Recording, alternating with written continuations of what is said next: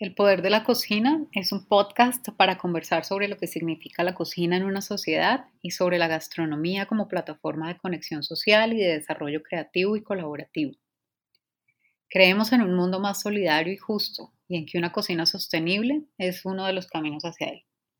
Por eso invitamos a este espacio a personas apasionadas y comprometidas con esta mirada, pero que trabajan desde distintas perspectivas, con opiniones que contrastan o se complementan cocineros, restauranteros, gerentes y personal de restaurantes, bares, hoteles, productores, comercializadores, funcionarios públicos, gestores, consultores, editores, escritores, periodistas, comunicadores en general y por supuesto comensales. Bienvenidos y gracias por oírnos. Hola a todos, nuevamente bienvenidos. Hoy estoy con Nicolás Claverí, un cocinero argentino de 32 años formado profesionalmente en Londres, eh, con curiosidad en la cocina nórdica y japonesa eh, específicamente, que se ha reconvertido en panadero en este año tan particular, 2020, en el que, en el que estamos. Su proyecto eh, se llama Lil Baguerie y bueno, él ya nos contará más sobre esto. Vive en Buenos Aires. Bienvenido, Nicolás, y mil gracias por aceptar la invitación a esta conversación. Gracias a vos, Juliana. Es un gusto estar acá, este, conocerte eh, y bueno, poder hablar a, un montón de gente. Sé que, es bastante multicultural y, gente de toda Latinoamérica este, está pendiente del podcast, así que eso, eso es una alegría. Sí, sí, esa es eh, gran parte de la idea, pensando no solo en Colombia, sino en América Latina como región y en las Américas como macro región también. Entonces, bueno, no, empezar por preguntarte, eh, pues tienes un, antes de llegar a este mundo de la cocina que seguro ya estaba por ahí en el, en el inconsciente o en, o, en el más consciente, eh, sé que tienes estudios en ciencia política y en filosofía eh, quisiera que, empezaras por contarnos ese, ese antecedente, digamos, esa base que seguro ha marcado también lo que estás haciendo ahora. Sí, bueno, en realidad yo creo que como, como mucha gente en la cocina, o sea, si bien hay, hay muchos cocineros, muchos colegas que, son más puristas en el sentido de que de una entraron al mundo de la cocina, a estudiar o demás, este, uno cuando, cuando empieza a recorrer cocina se da cuenta que, hay de todo. Y, en general los cocineros llegamos a este, a este oficio de distintos lugares. Hay músicos, artistas, diseñadores. Yo he trabajado con tanta gente que ha tenido distintos backgrounds. Este, y el mío sí era completamente distinto. Este, no tenía nada que ver. Yo, e, en, en general, igual es una, es una constante un poco en mi vida. Este, el hecho de que tengo distintas curiosidades que después van tomando distintas formas, las exploro, este, y todo va teniendo como alguna correlación, cosas en común eh, al, final del día, ¿no? Este, aunque no parezca. Pero sí, yo terminé mi secundario, que de hecho hice un secundario técnico, o sea, que sería eh, una especialización en, cosas técnicas, en electricidad, arquitectura, toda esa clase de cosas. Yo hice un giro 180 grados y me, pasé a ciencias sociales, que en realidad era lo que, lo que yo siempre fui muy bueno, digamos desde niño en, en, historia y cosas así. Este, y la verdad que estaba 100% adentro de eso. Este, trabajaba, tenía grupos este, eh, de estudio y, demás, incluso trabajos en ONG. Este, respecto a eso, este, yo empecé a estudiar ciencia política y mi vida era 100% académica. Este, con respecto a eso, hacía música también este, y con una afición muy grande en la filosofía. Este, la comida era uno de mis mayores placeres y yo desde chico cocinaba pero nunca me hubiese planteado, o no me planteaba, digamos, en, esos primeros años, digamos, de, de juventud, dedicarme profesionalmente a, la cocina, por más de que varios me decían como, ¿por qué no estudias además? Pero yo era como, estaba muy comprometido con mi carrera. Este, y cuando terminé la universidad, al poco tiempo yo ya tenía planeado un viaje a Europa, este, con mi novia del momento, este, para ir a un festival al Glastonbury en, en Londres, recorrer Europa, era como casi la manera de, de, relajar tantos años que habían sido este, muy intensos para mí. Y, finalmente me terminé quedando allá con, con, mi pareja. Era como una idea, tal vez nos quedamos por un rato, por un tiempo, vemos qué pasa. Y como pasa con muchos viajeros, o sea, empecé a trabajar en una cocina por necesidad, digamos, primero, ¿no? Este, sí, fue pasar por el barrio en el que vivíamos y ver un, letrero de eh, pot washer needed, o sea, y, y, fue empezar en la cocina desde el lugar más bajo. Pero al mismo tiempo yo me acuerdo el primer día que entré en la cocina, o sea, no soy como muy romántico de las, de, las memorias y demás, ¿no? Pero hay algunas que tal vez sí. Y, yo me acuerdo que me, me, impresionó estar adentro de una cocina profesional, o sea, me acuerdo de, del día, del, día ese, el primer día de la noche, cuando volví a casa, como le escribí a mi, a mi mamá, no sabes, o sea, entré en una, una cocina profesional porque yo siempre fui muy aficionado, o sea, mis, incluso siendo muy chico, de cocinar muchísimo. Este, pasaba mucho tiempo en casa y cocinaba muchísimo. Este, y, y ese día, o sea, no tenía tampoco la idea de, bueno, esto va a ser definitivo. Este, además porque era bachero, o sea, limpia platos, o sea, era como ni, siquiera era que estaba en contacto con, comida al principio. Este, y, bueno, o sea, es como el, el lugar más, más odiado, pero por el cual en realidad con el tiempo te das cuenta que, que está bueno pasar. O sea, cuando trabajas en una cocina, este, es un trabajo de grupo y está bueno haber pasado por todos los por todos los sectores este, de la cocina. Entonces, bueno, así fui cambiando. O sea, los primeros años en Londres yo tenía más la idea de dedicarme a la música, este, o algo relacionado a la música. Yo acá en Buenos Aires tenía como un pequeño, este, formaba parte de un pequeño proyecto y escribía reseñas de discos y de recitales, alguna que otra entrevista a bandas y demás. Porque, bueno, soy, soy un músico que con el tiempo cada vez menos, o sea, por, tiempo y demás. Este, y en Londres fue como que la cocina me fue llevando y, y fue todo esto de que es como también una, el trabajo, digamos, es una relación medio de amor y odio.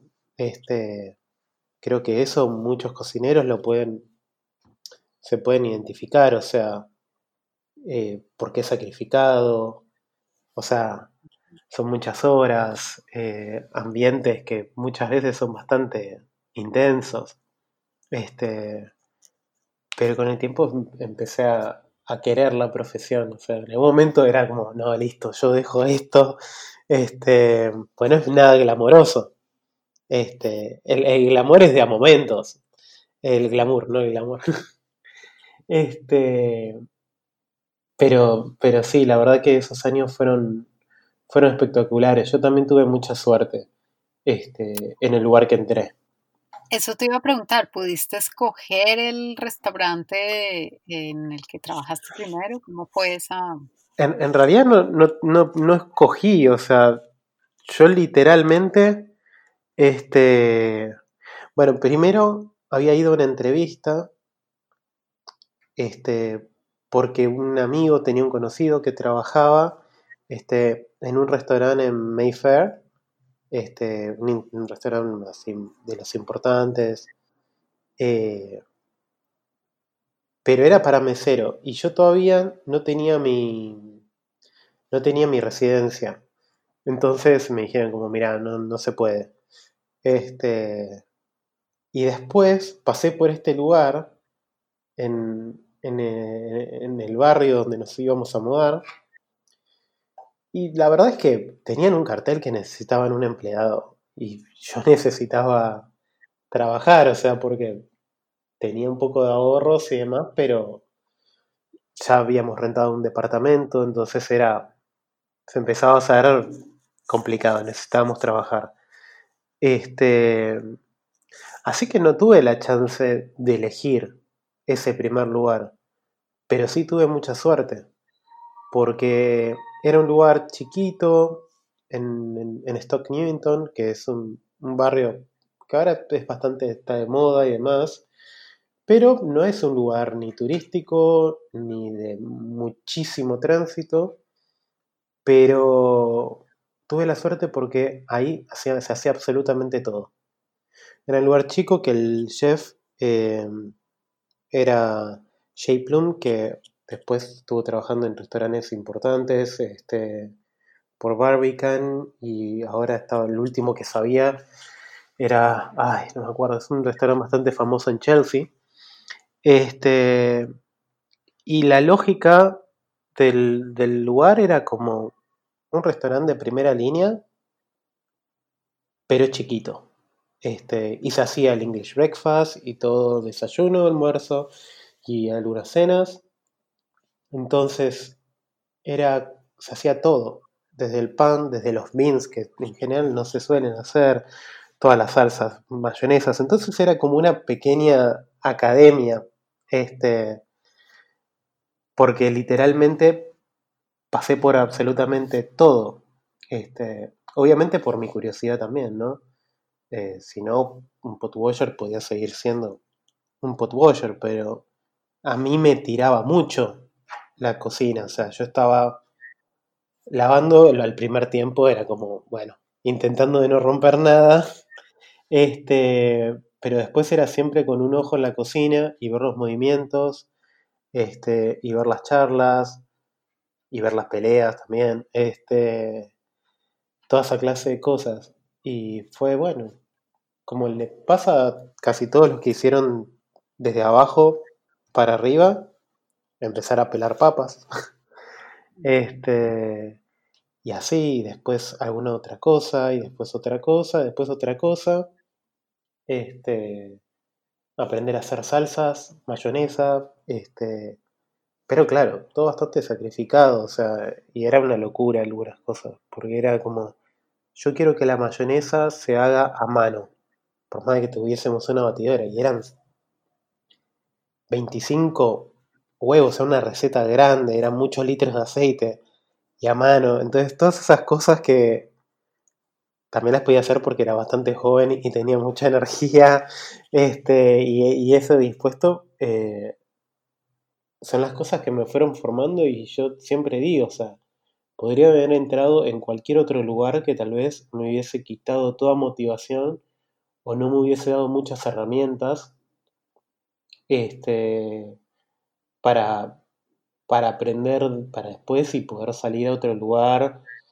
y, y poder demostrar más, o sea, pues yo en muchos lugares tal vez no, requerís tener toda esa data, esa formación, pero tal vez no te la enseñan porque no tienen tiempo, porque es más económico no hacer muchas cosas eh, hoy en día, pero sí, yo ahí todas las mañanas durante años, era todas las mañanas hacer las salsas holandesas, y demás. Y eso te da un entrenamiento grande, aprender a hacer pan. Este. Entonces, yo no pude elegir, pero tuve suerte. Este. Después, sí, ya intenté buscar este, para dónde quería ir. Este, en qué lugares, más que nada, qué lugares, qué ambientes, qué productos usaban, este, quería ir. O sea, yo después sabía que quería ir a lugares donde en verdad me gustase todo lo que hiciesen. Este, y también quería lugares relajados, no quería lugares que sean demasiado estrictos de formas. Este, entonces era difícil encontrar ese balance, pero al mismo tiempo en Londres es un lugar que es bastante ideal para eso. Este, por cómo es la escena gastronómica de Londres. Este, en ese momento te interesaba el tema de los panes particularmente y de las y de, los pastries, de la pastelería, de los bizcochos o, eso fue luego? Eh, me interesaba, mira, yo te digo, a mí en realidad los pan siempre me interesó mucho. Por más de que no, no hiciese, y pastries también, especialmente comerlas. Este, eh, pero yo recuerdo eh, yo te decía, cocinaba mucho de chico. Yo cuando tenía 11, 12 años empezaba a tener mucho más tiempo solo en, casa. Y por suerte mi familia siempre se cocinó. Este, yo pasaba mucho tiempo con mi abuela de chiquito y mi abuela siempre cocinaba todos los días. Mi mamá también, por más de que trabajaba de día, a la noche nos cocinaba. Y yo de chiquito, a los 11, 12 años, después de la escuela, ya me empecé a ir solo a casa, mis padres trabajaban, mi hermana era bebé iba al jardín de infantes. Y yo mis tardes me las pasaba viendo en TV, eh, escuchando mucho rock, muchos discos de mi, de mi papá y también probando muchas recetas. Mi mamá tenía algunos libros, este, cuadernos de recetas, y me acuerdo que tenía como un libro que ahí tenía recetas de como un pan de campo. Este, y que varias veces intenté, no me salía muy bien en ese momento, ¿no? Pero no tenía mucha teoría y este, pero me interesaba el hecho de hacer pan, me gustaba el hecho de hacer pan. Y después no lo hice nunca más hasta, hasta que tuve que empezar a hacer en Londres por trabajo, que hacía el típico pan, digamos, este, inglés, como un loaf bread. Este, pero allá yo en un momento empecé a cocinar en, en E5 eh, Bakehouse, que es una de las panaderías de, digamos, de masa madre, o sea, trabajan todo con masa madre, más importantes de Londres. Empecé a trabajar en unas cenas pop-up ahí, este, que se hacían para mm, juntar plata para los refugiados sirios este, y que la verdad que iba muy bien, iba mucha gente, eran muy interesantes los, los menúes, este, la chef a cargo, la verdad que era súper respetada y, y, además tenía, era, era, bastante, era bastante reconocida y, estaba bueno lo que proponía. Este, pero además ahí empecé a ver todo cómo era un poco el proceso de los panes de masa madre. Eh, ese lugar tenía dos molinos para hacer su propia harina. Este, era, era brillante y era un lujo. Y estaba cerca de mi casa. Este, después con el tiempo tuve amigos que trabajaban ahí. Entonces ahí me empecé a familiarizar bastante, digamos, con el producto y con hacer los productos de esta manera. En Londres la verdad es que en los últimos años eh, hay muy buena pastelería este, de este estilo. Y, y me parece, o sea, yo era algo que disfrutaba mucho, pero además estaba, eh, digamos, el plus de que todo el proceso es mucho más sano, el tipo veía como cómo se interesaban por conseguir los productos, o sea, la materia prima, y, todo este estilo fue lo que más me fue interesando. Y siempre me interesó, pero tal vez no tenía el tiempo de dedicarme a investigarlo un poco más. Este, y creo que fue lo que. El, detonante fue claramente la, la cuarentena en ese sentido. O sea, de por lo menos ponerme a explorar todo eso. Este. Porque de golpe tenía tiempo. Entonces fue como, bueno, ¿qué, ¿qué cosas no puedo hacer cuando en general no tengo tiempo? Que es lo que nos pasa en general a muchos cocineros. O sea, yo en el último año venía haciendo muchas horas acá en, en, Buenos Aires. Este, yo me mudé hace un año y no sé, y ocho meses, ya perdí la cuenta de los meses este, este, con este año. Eh, y venían trabajando mucho, entonces fue como un quiebre y agarrar y decir, bueno, tengo tiempo para hacer esto, pero además esto es algo que yo consumo mucho, o sea, yo hace ya varios años que no consumo otro tipo de pan, que no sea un pan fermentado naturalmente. Y, y fue bueno, exploremos un poquito esto. Y así empezó como a salir a la luz y a tomar forma después, o sea, el proyecto este. Eh, pero también es porque el pan es algo muy básico. Empecé a descubrir también que me gustaba hacerlo. Este, todo el proceso, soy una persona bastante ansiosa, entonces eh, todo el proceso era como que me hacía bajar, me hacía como tener paciencia, probar muchas veces, este, empecé a entender las distintas harinas que estaba usando. Eh, y eso en general no tenemos tanto tiempo para... Eh, o sea, el, negocio te, lleva a no tener tanto tiempo para, para hacer estas cosas o, darle esa atención, ¿no? Creo yo. Eh, pero sí, fue, fue, eso. Empezaste a venderle a amigos, es decir, empezaste a probar en tu casa y a... Sí, empecé a probar acá y, y, y posteé tal vez alguna foto o algo. Los comentarios eran buenos. Me di cuenta, o sea, acá en el área no había una oferta de eso. O sea, acá en Buenos Aires en los últimos años hay muy buenas panaderías y pastelerías que la verdad que trabajan muy bien. Este, pero no están en, este área. Eh, están en, áreas tal vez un poco más. Eh, donde se concentra un poco más del, sector gastronómico más de moda, donde está más la, tendencia y demás. Eh, entonces me di cuenta que, bueno, acá no hay... Voy a ver de vender un poco. O sea, honestamente nadie sabía que todo esto tampoco se iba a extender tanto, ¿no? Entonces, al principio era, bueno, esto va a durar un poquitito y después todo voy a volver a mi trabajo normal, aquí allá. Entonces, al principio fue como, bueno, una cosita así nomás. Y lo empecé a postear, a compartir y varias personas empezaron a comprar, este, familia, sí, amigos. Empezaron a compartir y empezó a crecer y bueno, ahí, ahí me di cuenta que había una, una demanda potencial que no estaba siendo respondida acá.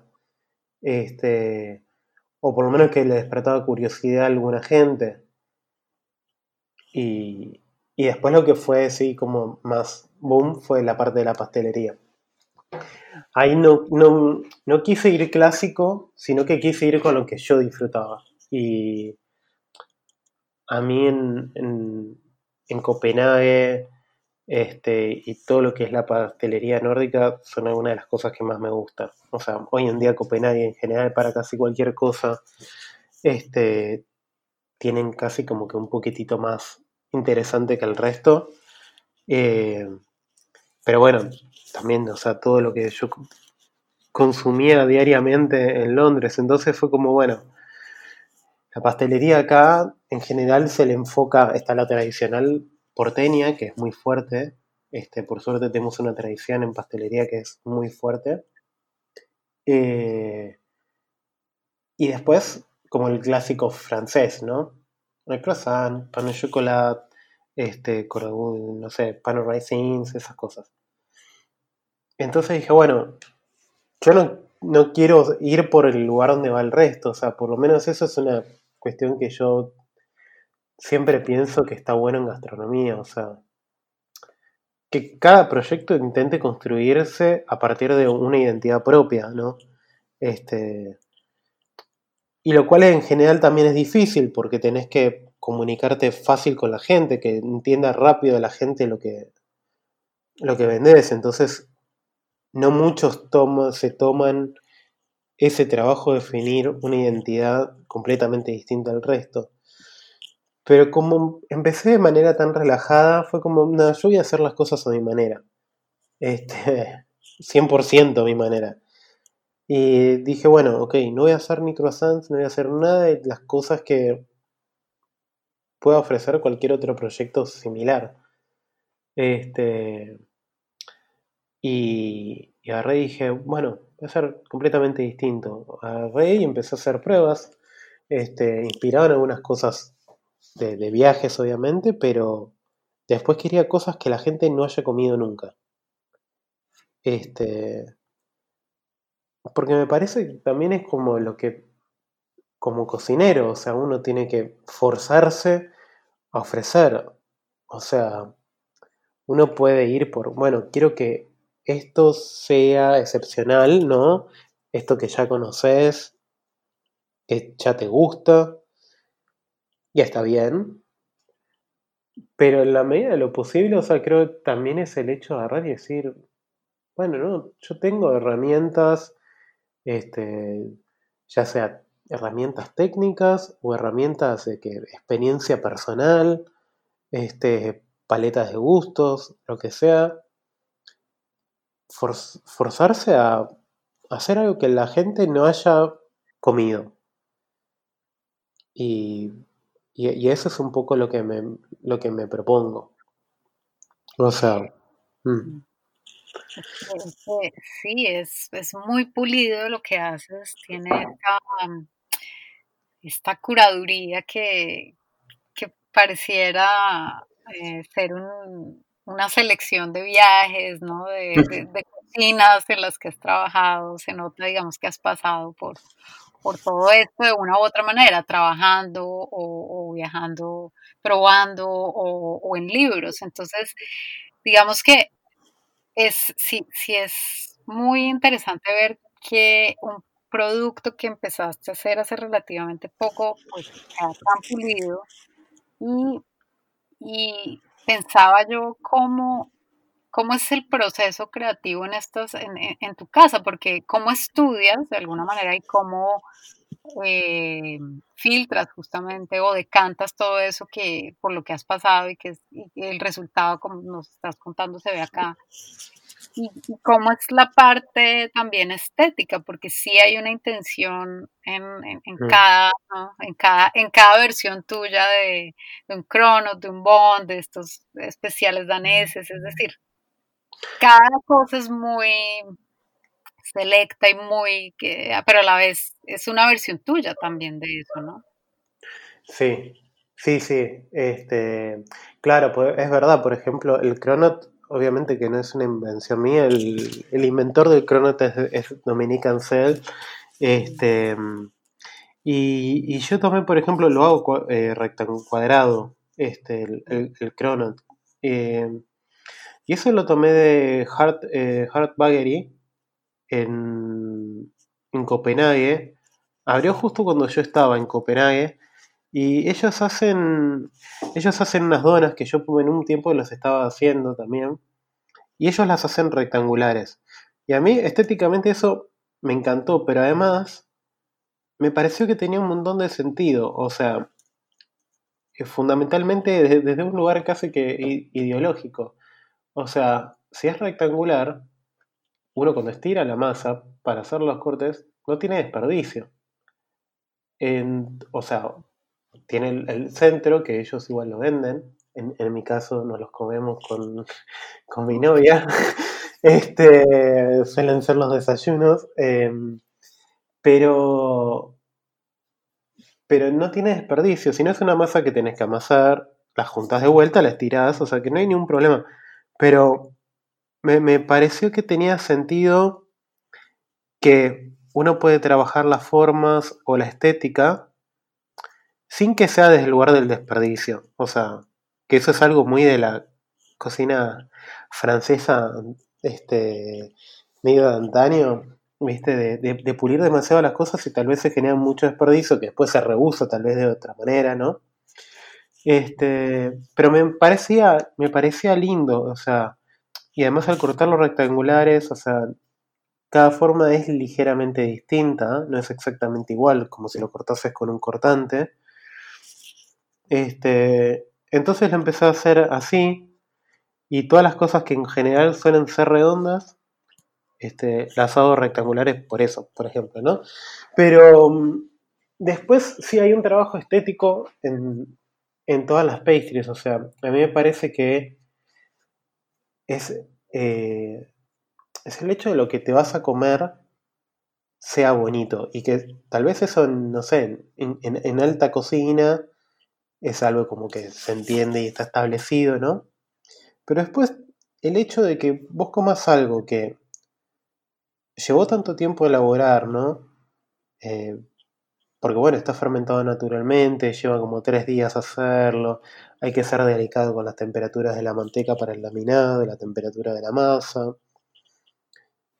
Hay tanto trabajo que el último toque, o sea, la forma final, tiene que ser lindo y, igual, o sea, a mí había un lugar en Copenhague que lamentablemente cerró hace unas pocas semanas, que era el 108, en la, en la esquina del restaurante tenían un café y hacían que para mí eran las pastries más ricas que yo he probado.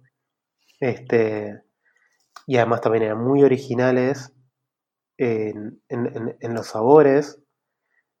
Entonces, pero eran hermosas estéticamente, simples, pero hermosas. Y eso hace que esos 5 minutos, 10, 15, lo que sea, que te tomes un café, eh, y te comes una pastry, tenga el mismo nivel de, de, satisfacción o de sentir que es un momento especial como cuando te sentás a comer un plato delicado. Este, sin tener que estar gastando lo mismo, pero hace valer el momento, o sea, en ese sentido. Este, y es una manera como de, mostrar cierto cuidado hacia el cliente, ¿no? Que, estás haciendo algo con dedicación, que le estás prestando atención a eso que, que, estás dando. Y eso me parece es una de las cosas que más me, me atraen en general de la cultura eh, escandinava en gastronomía, pero en el diseño también. Este, y en la cultura japonesa. Yo pasé un tiempo en Japón y eso es lo que más me gustaba, el hecho de, la mentalidad de hacer las cosas verdaderamente bien y con atención. Este, y eso es lo que la gente recibe bastante. O sea, lo que el feedback me da la gente este, que yo recibo. O sea, me suelen decir eso como, qué bien hecho que están, cuánto detalle. Este, lo que vos decías de que cada, cada pastry era como un viaje, ¿sabes qué es lo que más la, la gente me dice? O sea, y que yo no es algo que publicito, digamos, como no es algo que menciono en las, en las fotos o en, en nada, o sea, no lo digo para nada eso. Y la gente me dice, o sea, se siente como si estuviese viajando, o y, eso aparte creo que en este contexto tiene como cierta relevancia. Pero me parece que eh, al fin y al cabo es el hecho de que sentirte especial con algo simple, que puede ser una factura, una pastry cualquiera, pero con un poco más. Y sí, eh, eh, pero eso en general con toda la comida que, que suelo hacer. Este, es lo, lo que me gusta. Pues lo que me gusta sentir a mí como comensal.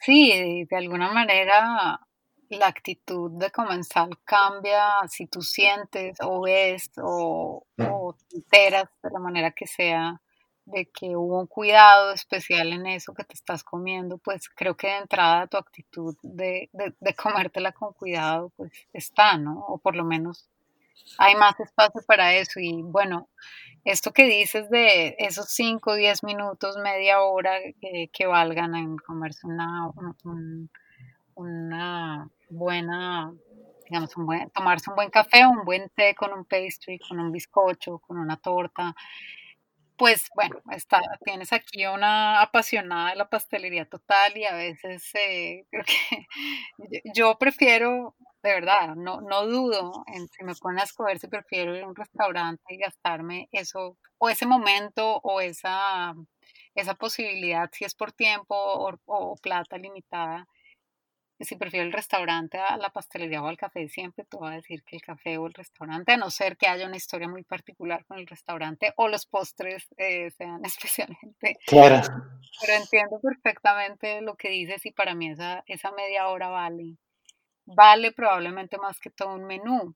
Mm. Y, y, y, sí, digamos que creo que el café y los, la, la pastelería tiene esa no sé, ese encanto, pero sí es muy valioso eh, que incluso pues en este formato de domicilios y, en estas circunstancias limitadas, pues logres transmitir todo eso incluso sin, decirlo, ¿no? Porque mm. la gente, claro, en Argentina y para los que no estamos en Argentina es, es eh, muy evidente inmediatamente que, que, que estás haciendo otra propuesta que seguramente recoge algunas cosas de la pastelería argentina, pero, pero también, pero tiene tu sello y tus viajes y tu experiencia.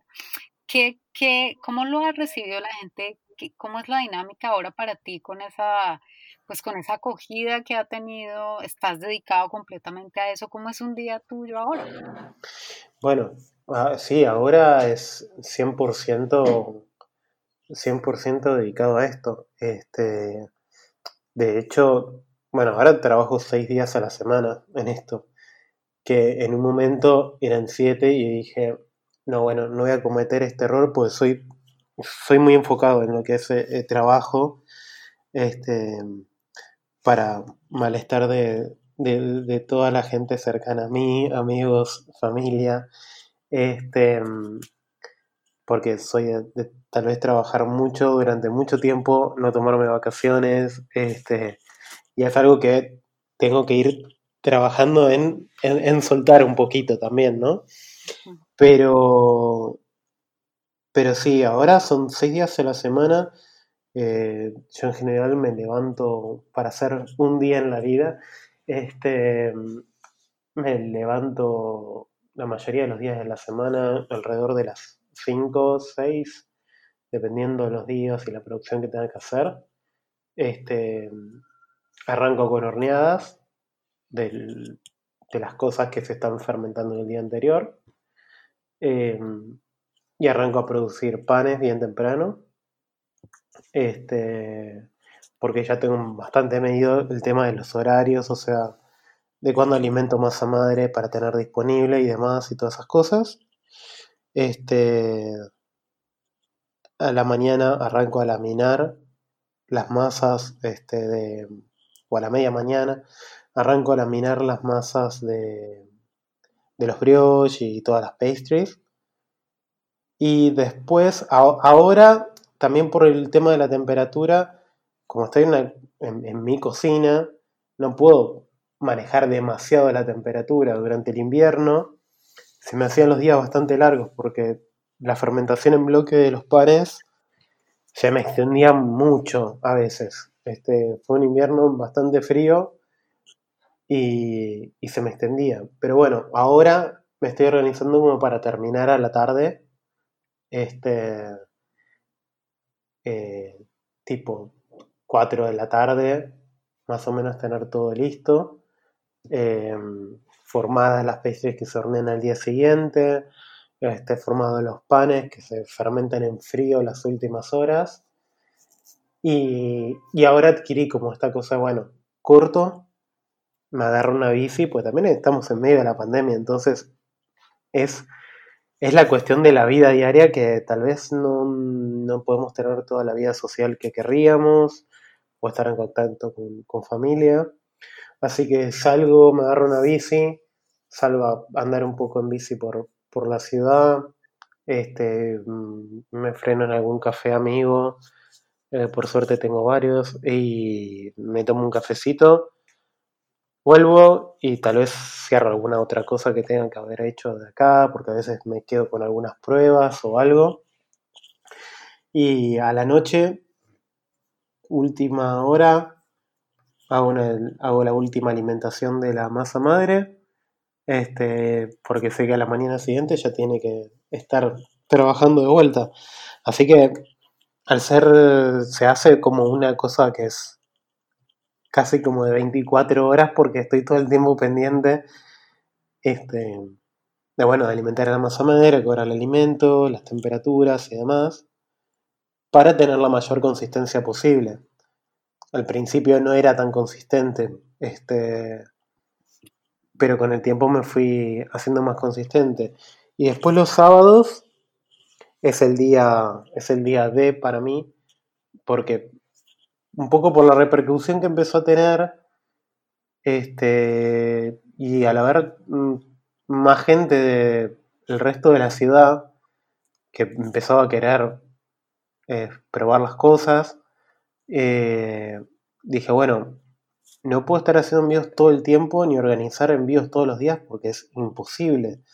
Este, entonces dije, bueno, los sábados voy a hacer una pastry que va a una caja con una selección que va cambiando todos los fines de semana, o sea, algunas cosas fijas que son las cosas que están fijas en mi menú, y después cosas que van cambiando todas las semanas. Este, y en verdad eso era divertido, además, para mí, este, porque bueno, es el hecho de estar haciendo cosas distintas, no te aburrís, este, puedes probar cosas nuevas, este, de hecho, algunas cosas que las fui probando para, el, para, para las cajas estas fueron quedando porque estaban buenas. y, y, sí, esos días son bastante heavy, pues suelo sacar bastantes cosas. Y además ahora le estoy proveyendo también a un café, este, la pastelería.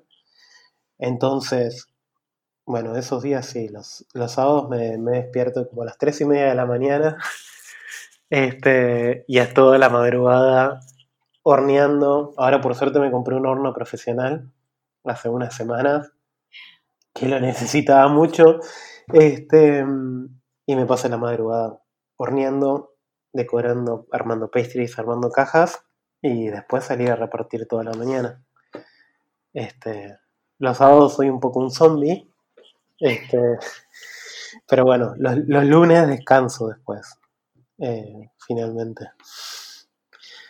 Claro, además de, del tema de las temperaturas, que bueno, ajustado el horario también a eso, em, que te, justo te iba a preguntar cómo habías tenido que adaptar eh, la cocina, porque pues de todos modos es una, es una cocina de casa, y, y si alguien te ayuda de alguna manera o todo, todo lo haces tú.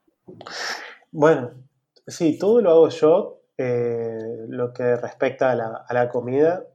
Este, después, e, eventualmente, si es que comprar una cosa o demás, por, también todo el tema de insumos y proveedores, eh, hay algunas cosas que son un poco complicadas últimamente con la cuarentena, ¿no?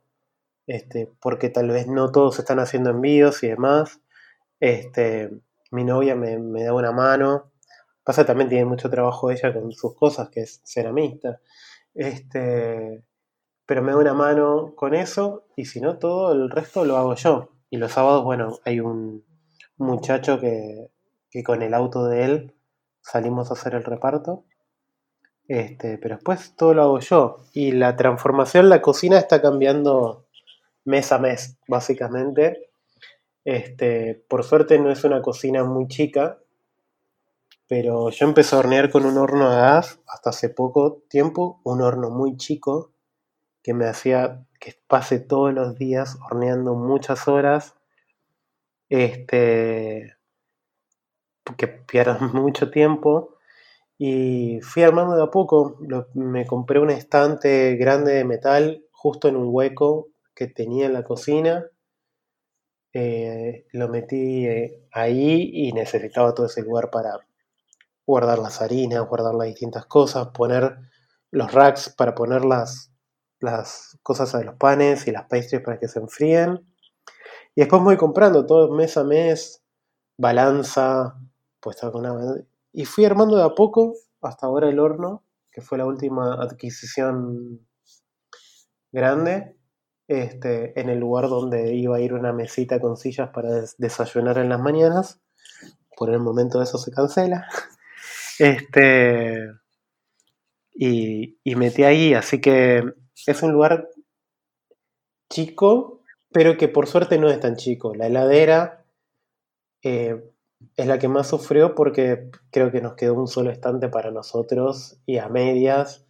Entonces, el, cajón de las verduras es lo único que tenemos casi exclusivo para, para nosotros, para nuestra comida. Este, pero bueno, por el momento ya una heladera más no me entra. Eso es pensar en el próximo, en la próxima etapa, o sea, de, expansión, o sea.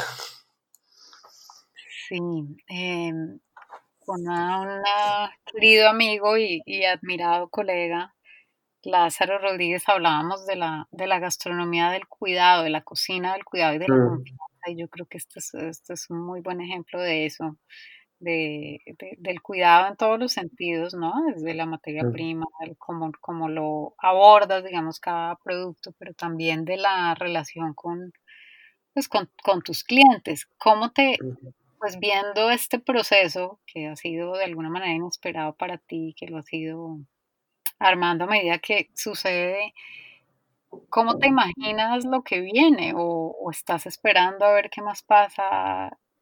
¿Cómo ves eso? Bueno, estoy un poco expectante también, ¿no? De cómo es la situación, este, por la pandemia y la economía también argentina. Este, estamos en un momento un poco de, de, inestabilidad, pues como hace ya varios años, ¿no? Pero este, la pandemia como que todo lo hace un poquito... Pero al mismo tiempo es como que yo sé que de todas maneras, o sea, pase lo que pase, esto lo voy a tener que seguir haciendo porque es lo que hago ahora y, me gusta hacerlo y a la gente le gusta también. Entonces, estoy expectante un poco de lo que pasa, pero también es como que estoy elaborando hacia dónde va esto.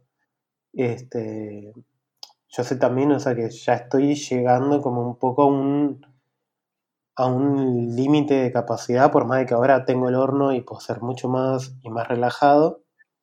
También la cuestión de espacio, que es, un límite natural. Entonces, sí, estoy, de hecho estoy buscando a ver lugar que se puede hacer para expandir un poco, este, para poder mantener la, el, el proyecto, la propuesta, pero también para poder que más gente pueda, pueda acceder, este, que tenga una identidad más grande el, proyecto. Este, pues si no, muchas veces pasa que al no tener un local a la calle, tengo que trabajar casi exclusivamente por pedidos previos, entonces eso quita un poco la espontaneidad de tal vez la gente de encontrarse con el producto, ¿no? Eh, que es un poco el problema de los proyectos ahora en medio de la pandemia, que acá en, Buenos Aires afloraron un montón y está buenísimo porque había un montón de gente que evidentemente tenía, tenía alguna idea, alguna propuesta o tenía alguna... Hay gente que hasta fue el hobby, porque tal vez no son gastronómicos y fue el hobby, pero les gusta hacerlo y, y la gente lo recibe, porque también podría ser que el público en general no lo tome. Este, porque tal vez uno se refiere más a las marcas grandes o lugares establecidos. Este, pero por suerte en Buenos Aires se, está dando un gesto de los, de los clientes de, de recibir estas propuestas, ¿no? Pero creo que todos tenemos que trabajar también en el hecho de fortalecer nuestras identidades propias. Que yo soy bastante fundamentalista de eso, ¿no? Como de no repetir demasiado porque algo esté funcionando, sino de, de, forzarnos un poco a, encontrar nuestra identidad en nuestro proyecto, porque me parece también eso es lo que les da un poco más de, de, de, resistencia del, del, paso del tiempo, ¿no? Este, en general siento que cuando las cosas tienen identidades fuertes pueden, pueden pasar mejor este, el tiempo. Además de, ser mejor, ser más claros para recibir, ser recibidos por el público. tal vez. ¿En qué, medida, crees que todo lo que hiciste antes en términos de de disciplinas, no tanto de viajes, sino de disciplinas, mm. está influyendo eso que haces o, son procesos? ¿Cómo, cómo se retroalimentan procesos? Sí, es así, porque tampoco hay que forzar asociaciones. Claro. No, pero hay, hay un par de cosas que creo que tal vez pasan más por mi experiencia personal, ¿no? Pero mm, yo en cada, en, cada ámbito y disciplina en la cual estuve, yo tuve suerte de encontrar gente este, que hacía mucho énfasis en hacer las cosas bien. Este, si era un grupo de estudio, de, era como, podemos hacerlo con menos, pero hagámoslo bien. Este, y empecé a, hacer una, encontrar una satisfacción en hacer las cosas bien sea estudiar, sea hacer lo que sea.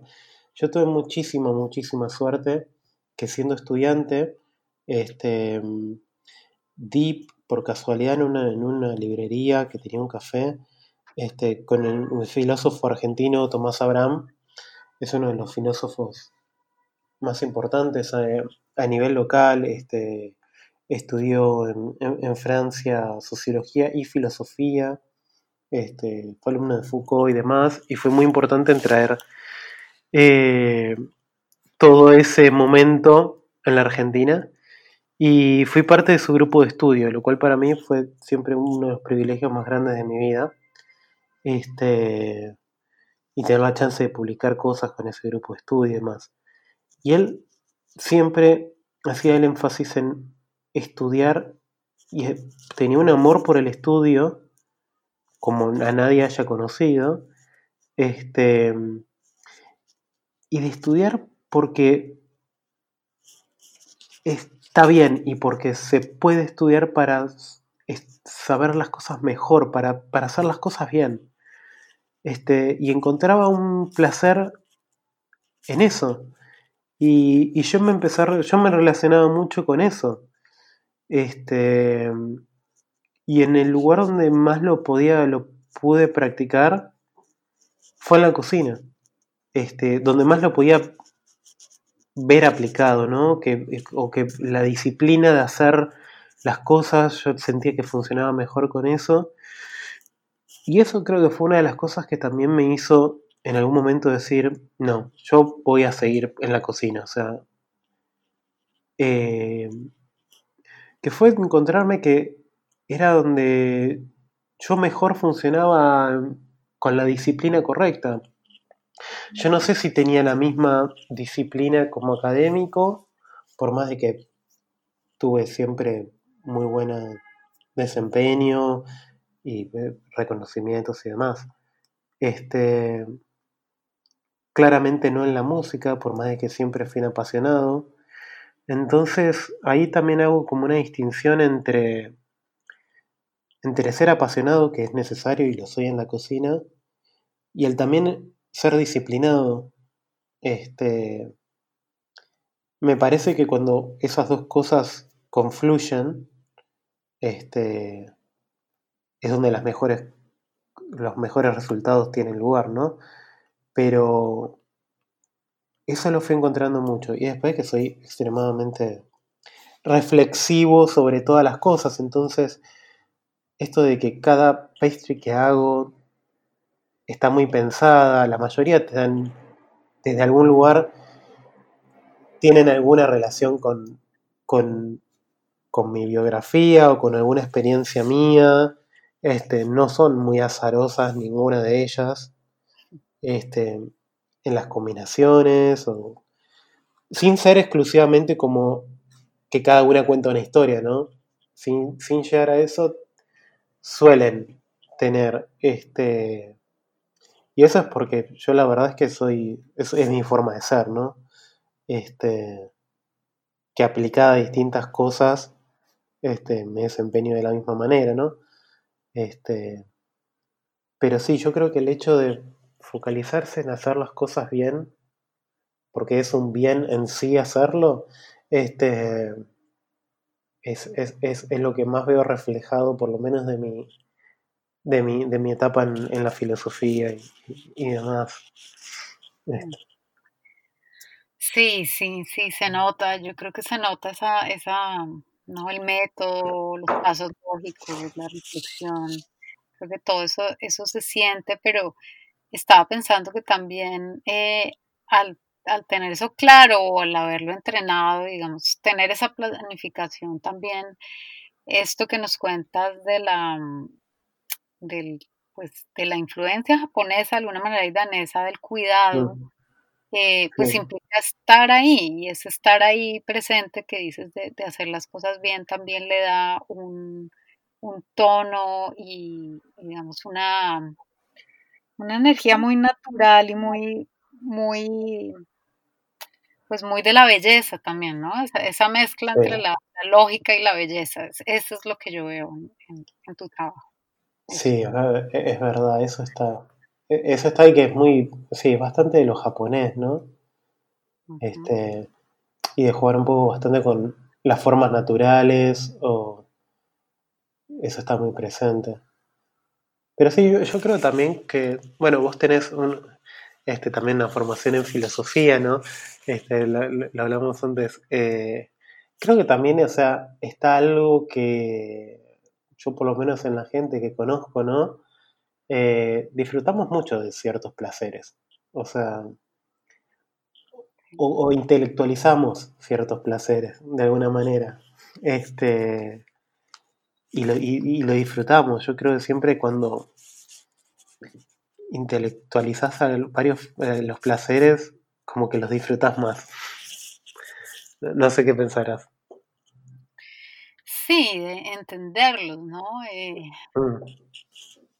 Digamos, entenderlos, eh, procesarlos, digerirlos y ver cómo, qué lugar tiene el sentimiento, la intuición y la reflexión y las ideas en todo eso. Yo creo que mm. Eso implica intelectualizar, ¿no? Darle un lugar a cada, a cada, a cada etapa del proceso y a cada momento. Entonces, eh, por eso pensaba que, que, una vez tienes la planificación, la lógica, estos, estos pasos que se ven, digamos, que, que parten de una reflexión y de un método, mm.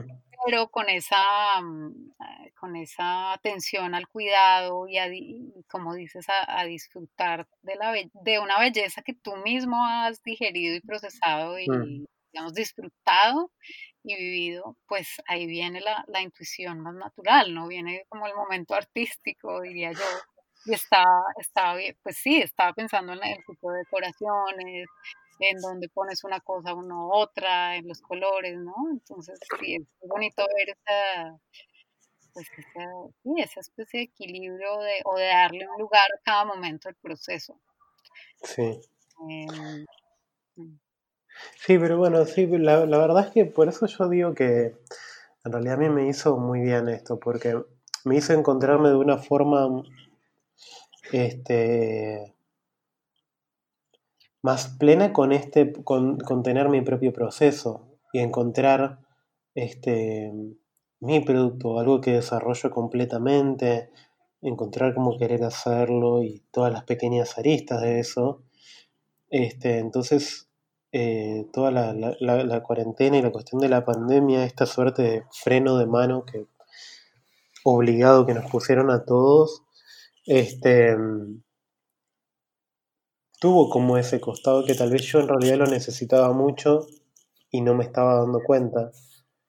Porque en general si uno no frena, este, no, no, no se suele dar cuenta. Si no te das el tiempo a vos, no te das cuenta de esas cosas, ¿no? Este, y yo encontré que en realidad lo estaba pidiendo a gritos. Este, ese momento para mí. Este, así que sí, eso fue un, lado muy, muy positivo. Este, lamentablemente fue bastante negativo para muchísima gente, ¿no? Pero este sí, pero bueno para mí.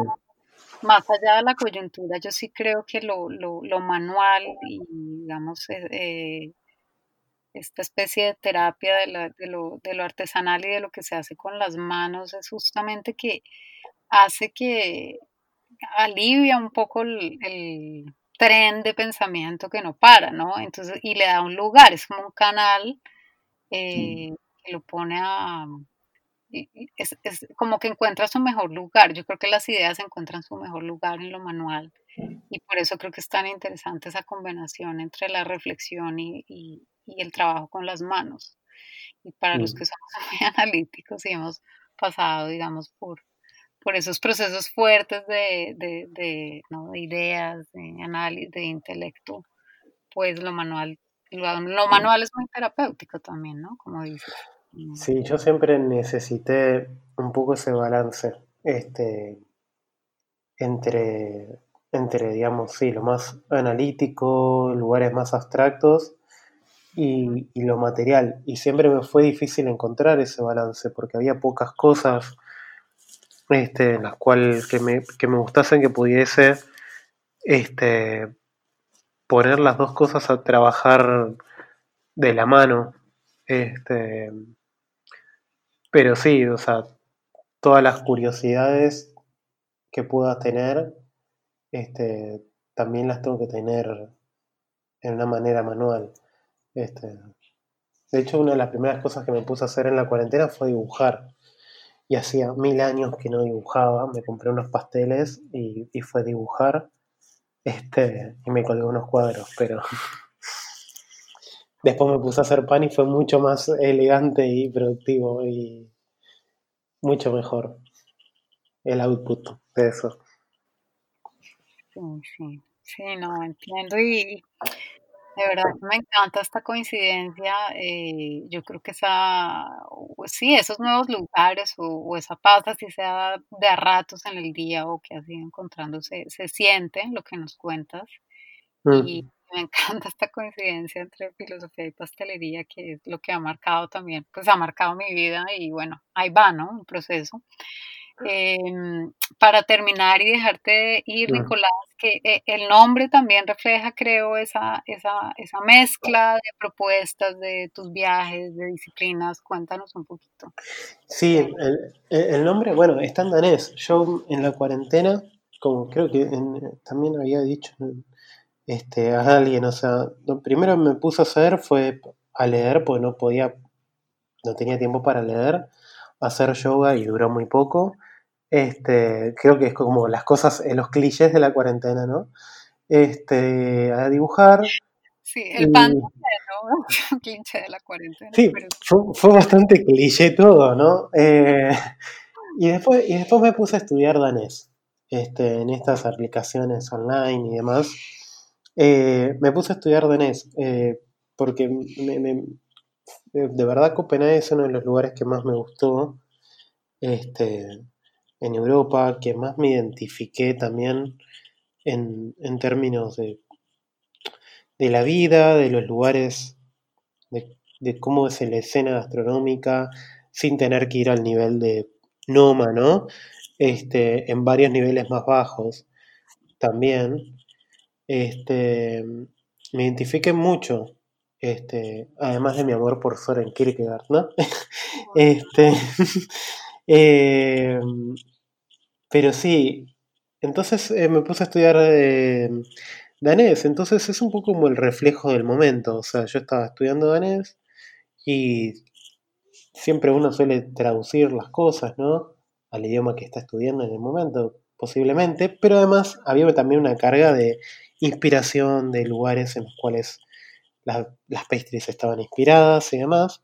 Entonces le puse pequeña panadería, que es Lil Baguerie, este, porque haciendo mucho énfasis en el pequeño, ¿no? Porque eran en la cocina de, casa.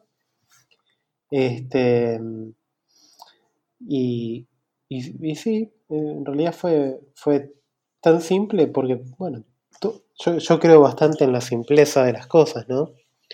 Este, creo que la simpleza es un buen canal de acceso eh, a casi todo. Después la complejidad puede venir detrás, ¿no? Eh, me gusta en casi todos los, los géneros de la vida, ¿no? Este, que la simpleza sea la puerta de entrada. Eh, entonces sí, fue por ese lado, eh, Lil Baggery. Y, sí, la, la, gente tal vez no sabe qué significa, ¿no? Pero, bueno, me gusta el nombre y es... Eh, y, y la descripción eh, también, ¿no? Micro, micro bakery también. Micro bakery. Pues yo creo que, que bueno, eh, sí, tu trabajo habla, habla de todo eso y de verdad que me, me, quedo feliz con esta conversación, como te digo, con esa coincidencia que, que no sé, eh, pues sí, yo creo que sí, son cosas, cosas mágicas que pasan todos los días y, me alegra, me alegra haber podido tener este espacio y que la gente pueda, pues a través de esta conversación también saber un poco más de lo que estás haciendo. Y bueno, yo le seguiré el rastro a la, siguiente etapa de esta micro bakery. Sí, ojalá que, que, eventualmente puedas coincidir en Buenos Aires para probar algo en, en algún momento. Este, y, claro que tú vas, sin duda. Este, pero bueno, sí, muchas gracias por, por, por, poder tener esta charla. La verdad que, que, es muy ameno hablar con vos. Este, la verdad que podría seguir este, por bastante más. Así que, este, no, y bueno, y, y, es un gusto en serio poder hablar y que gente de Colombia, del resto de América, este, pueda escuchar porque bueno, es, muy lindo lo que pasa en todo el continente a nivel gastronomía en los últimos años, así que está bueno esta comunicación. De acuerdo, no, de verdad, gracias a ti, qué bonito poder mostrar algo, algo de lo que haces y, y bueno, espero que tengamos más conversaciones porque sí, yo también podría seguir aquí. Entonces, eh, gracias y bueno, hasta pronto, espero. Hasta, hasta pronto, entonces. Un beso grande para, para toda América. Esta fue mi conversación con Nicolás Claverí. No se pierdan el próximo episodio. Eh, tengo el placer de conversar sobre el food design y sus posibles alcances con Pedro Reisig, diseñador argentino con estudios en Fine Arts, tecnología y producción y un doctorado en diseño, fundador y líder de la red latinoamericana de food design y de Morfa, un espacio de creación y construcción de estrategias alrededor del food design con bases en Nueva York y Argentina. Esto entre otros proyectos muy interesantes que ha hecho durante años y que de verdad inspiran. Y a Andrés Sicard, que estará en conversación con él, diseñador colombiano y profesor asociado a la Universidad Nacional de Colombia, a la Facultad de Artes y a la Escuela de Diseño Industrial. Andrés es fundador y miembro de la Red Latinoamericana de Food Design como Pedro, doctor en Ciencias de la Información, trabajando desde esta experiencia en los conocimientos tradicionales y la agrobiodiversidad en Colombia. Los espero, no se lo pierdan.